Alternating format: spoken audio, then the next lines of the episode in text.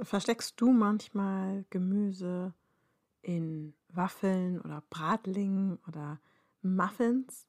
Pürierst du manchmal das Gemüse in der Suppe, damit es nicht so auffällt und behauptest, es wäre einfach Kartoffelsuppe?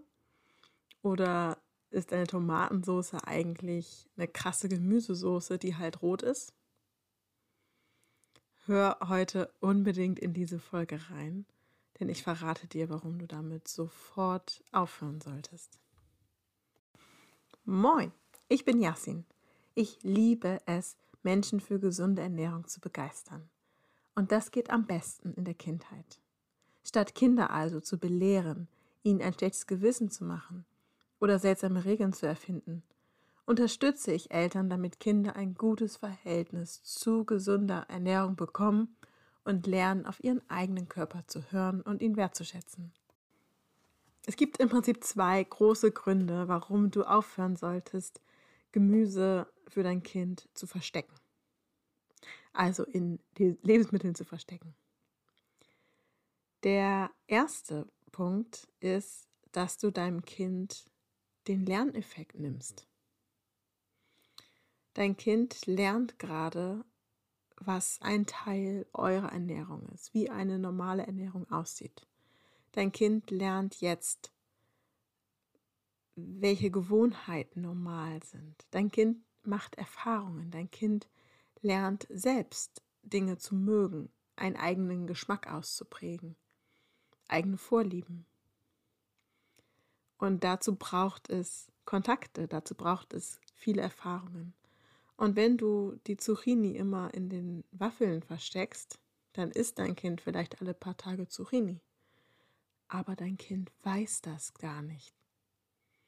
Das heißt, es kann gar nicht normal werden, dass regelmäßig Zucchini gegessen wird, denn dein Kind weiß das ja gar nicht. Für dein Kind bleibt die Zucchini so eine Unbekannte, so ein Mystery-Ding. Es, es fehlen einfach die Erfahrung und das Erlebnis. Essen ist ein Erlebnis. Jedes Lebensmittel, das wir essen, das ist eine krasse Erfahrung. Denk mal drüber nach, wenn du, ich weiß nicht, nehmen wir als Beispiel ein Stück rote, rohe Paprika. Überleg dir, wie sieht das aus? Was kannst du da wahrnehmen? Wie riecht das? Wie fühlt es sich an, wenn du da reinbeißt? Welches Mundgefühl hast du? Welches Geräusch hörst du? Welche Konsistenz nimmst du wahr? Wie schmeckt es? Wie riecht es jetzt? Und das Ganze beim Kauen, was für ein Gefühl ist das? Was nimmst du alles wahr für verschiedene Geschmacksrichtungen? Wie ändert sich die Konsistenz im Mund beim Kauen? Wann kannst du es runterschlucken? Wie fühlt sich dein Magen dann an? Diese krasse Erfahrung, die braucht dein Kind. Dieses Erlebnis braucht dein Kind, um eine, einen Lerneffekt zu haben, um das abzuspeichern. Und wenn du deinem Kind das nimmst, indem du das Essen einfach ja manipulierst, dann kann dein Kind nicht lernen, Paprika zu mögen. Dann macht dein Kind keine Fortschritte. Dann hast du zwar an diesem einen Tag es geschafft, das Essen in dein Kind reinzuschummeln, weil du Paprika mit in die Tomatensauce berührt hast. Aber dein Kind hat dadurch nicht gelernt, Paprika zu essen, Paprika-Würfelchen in der Suppe, in der Soße zu akzeptieren. Dein Kind hat nicht gelernt, einen Schritt weiterzukommen, sondern es bleibt da stehen, wo es ist. Und noch weiter zugespitzt, das ist nur das, was jetzt gerade ist. Denk einmal über den langfristigen Prozess nach. Dein Kind lernt jetzt gerade die Ernährungsgewohnheiten fürs spätere Leben. Dein Kind lernt jetzt von dir, was normal ist. Welche Lebensmittel kommen häufig auf den Tisch? Welche Sachen essen wir häufig? Welche essen wir weniger häufig? Und wenn du jetzt regelmäßig die Zucchini-Muffins machst oder die, ich weiß nicht, rote Linsenwaffeln mit, ich weiß gar nicht, was da so reingemischt wird alles, dann lernt dein Kind am Ende im Prinzip auch nur, ja, wir essen eigentlich jeden Tag Muffins und Waffeln. Du sagst ja nicht, dass das Zucchini-Muffins sind. Und also wird abgespeichert, wir essen jeden Tag Zucchini-Muffins äh, und Waffeln, manchmal auch Brownies. Zum Mittag gibt es häufig irgendwelche Bratlinge. Und daraus wird dann ganz schnell zum Mittag werden Nuggets. Und wir essen auch regelmäßig ganz normale Muffins und ganz normale Waffeln. Also wenn du dein Kind dann, wenn es erwachsen ist, fragst, ja, was gehört in der normalen Ernährung dazu? Dann sagt dein Kind, ja, jeden Tag Waffeln oder Muffins. Regelmäßig Nuggets. Das ist für dein Kind dann normal. Und das willst du ja gar nicht. Du willst doch, dass es für dein Kind normal ist, jeden Tag Paprika und Zucchini zu essen. Also, überlege dir, was möchtest du deinem Kind jetzt gerade beibringen? Unterstütze dein Kind dabei, diesen Lernprozess zu gehen. Und der zweite Grund, warum das Gemüse im Essen zu verstecken einfach eine katastrophale Idee ist, dazu kann ich dir eine Geschichte aus meiner Kindheit erzählen. Mein Bruder, der mochte keine, kein Gemüseeintopf. Also so einen klassischen Gemüseeintopf.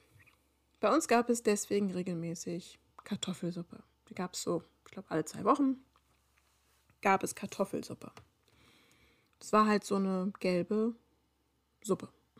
Ein bisschen cremig. Manchmal waren da noch Würstchen mit drin. Und das haben wir Kinder ganz gern gegessen. Es war jetzt nicht unser Favorit, aber es war ein okay Essen. Was gibt's heute? Suppe? Ja, okay. Haben wir alle gegessen, sind alle satt geworden, war okay. Kein Gemecker. Eines Tages ist mein Bruder früher aus der Schule nach Hause gekommen, während meine Mutter noch am Kochen war. Und dann hat er in den Topf geguckt und hat völlig angeekelt gefragt, was kochst du denn da? Meine Mutter hat geantwortet, ja, das wird Kartoffelsuppe. Mein Bruder war fassungslos, denn in dem Topf, da schwamm alles Mögliche rum. Da schwamm Sellerie und Lauch, da schwamm Möhren und Bohnen, alles Mögliche schwamm da drin rum und eben auch ein paar Kartoffeln. Meine Mutter hat nämlich die Suppe dann immer am Ende püriert und dann sah das für uns aus wie Kartoffelsuppe. Wir dachten, das wäre Kartoffelsuppe. Und von diesem Tag an, also an dem Tag hat mein Bruder natürlich die Suppe nicht angerührt und auch in der Zukunft war er super skeptisch. Hat dreimal nachgefragt, was das denn jetzt hier genau ist. Hat die Kartoffelsuppe nie wieder angerührt. Das war ein Vertrauensbruch erster Güte. Die Kinder vertrauen uns, dass wir als Erwachsene, die für sie zuständig sind, die sich um sie kümmern, dass wir ihnen essbare Nahrung geben. Und wenn wir dieses Vertrauen missbrauchen, indem wir ihnen Sachen geben, die aus ihren Augen nicht essbar sind,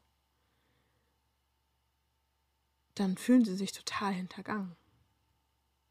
Und dann hast du wortwörtlich, du hast verkackt. Das kann sein, dass du dann echt verkackt hast. Weil dein Kind dann noch skeptischer wird. Dein Kind war vielleicht schon ein bisschen vorsichtig, aber wenn es dann quasi den Beweis geliefert bekommt, es ist total gefährlich zu essen, man weiß nie, was man kriegt, da könnte immer noch irgendwas drunter gemischt sein. Ich hatte recht, es, es hat ein, es, ich, ich muss vorsichtig sein. Das ist jetzt hier der Beweis dafür. Ich muss total aufpassen. Dann guckt es noch genauer hin. Dann hinterfragt es noch mehr, lehnt Dinge noch früher ab guckt ganz genau auf jede einzelne Komponente. Das sieht dann aus, als würde dein Kind Menschen auseinandernehmen. Also so, so ein, wie heißt das, so ein Leichenschauhaus. Nennt man das so? Du weißt, was ich meine. Dein Kind untersucht das Essen ganz genau, nimmt alles durch auseinander. Und beim kleinsten Ding sagt es, das kann ich nicht essen, das geht nicht. dann stören schon die Kräuter in der Soße. Weil dein Kind einfach die Bestätigung bekommen hat, es könnte sein, dass hier was drin ist, das ich nicht mag. Deswegen sei immer offen und ehrlich. Natürlich kannst du Zucchini-Muffins manchmal machen. Mach ich auch manchmal. Aber die Zucchini-Muffins heißen Zucchini-Muffins. Und die kleine Raupe sieht, wie ich die Zucchini reibe und da reinmache. Sie macht sogar mit. Und dann backen wir zusammen Zucchini-Muffins und dann essen wir zusammen Zucchini-Muffins. Und auf der Tüte, die ich dann ins Gefrierfach packe, mit den übrig gebliebenen, steht auch Zucchini-Muffins. Damit klar ist, das sind Muffins mit Zucchini drin. Und dann kann sie sich bewusst dafür entscheiden, sie zu essen oder nicht zu essen. Also sei immer offen und ehrlich. Und jetzt denkst du vielleicht, das mache ich garantiert nicht. Dann isst mein Kind ja auch das letzte bisschen Gemüse nicht mehr. Na, ertappt? Und da möchte ich dir einfach ans Herz legen. Denk langfristig. Es ist so viel wichtiger, dass dein Kind in den nächsten 80 bis 100 Jahren, die es noch vor sich hat, dass es in dieser Zeit gerne und regelmäßig Gemüse isst. Denn dann kommen diese ganzen positiven Effekte von Gemüse erst wirklich zur Geltung. Ob dein Kind heute oder morgen oder in der nächsten Woche Gemüse isst, das ist nicht so wichtig. Denke langfristiger. Und dann kann es eben sein, dass dein Kind jetzt erstmal für ein paar Wochen weniger Gemüse isst. Dafür kannst du aktiv dafür sorgen, dass dein Kind bewusst zu Gemüse greift, eine gute Beziehung zu Gemüse aufbaut. Das nenne ich immer gerne Beziehungspflege. Im Prinzip ist es deine Aufgabe, deinem Kind zu helfen, die Beziehung zu den Gemüsesorten, die es jetzt gerade nicht isst, zu verbessern.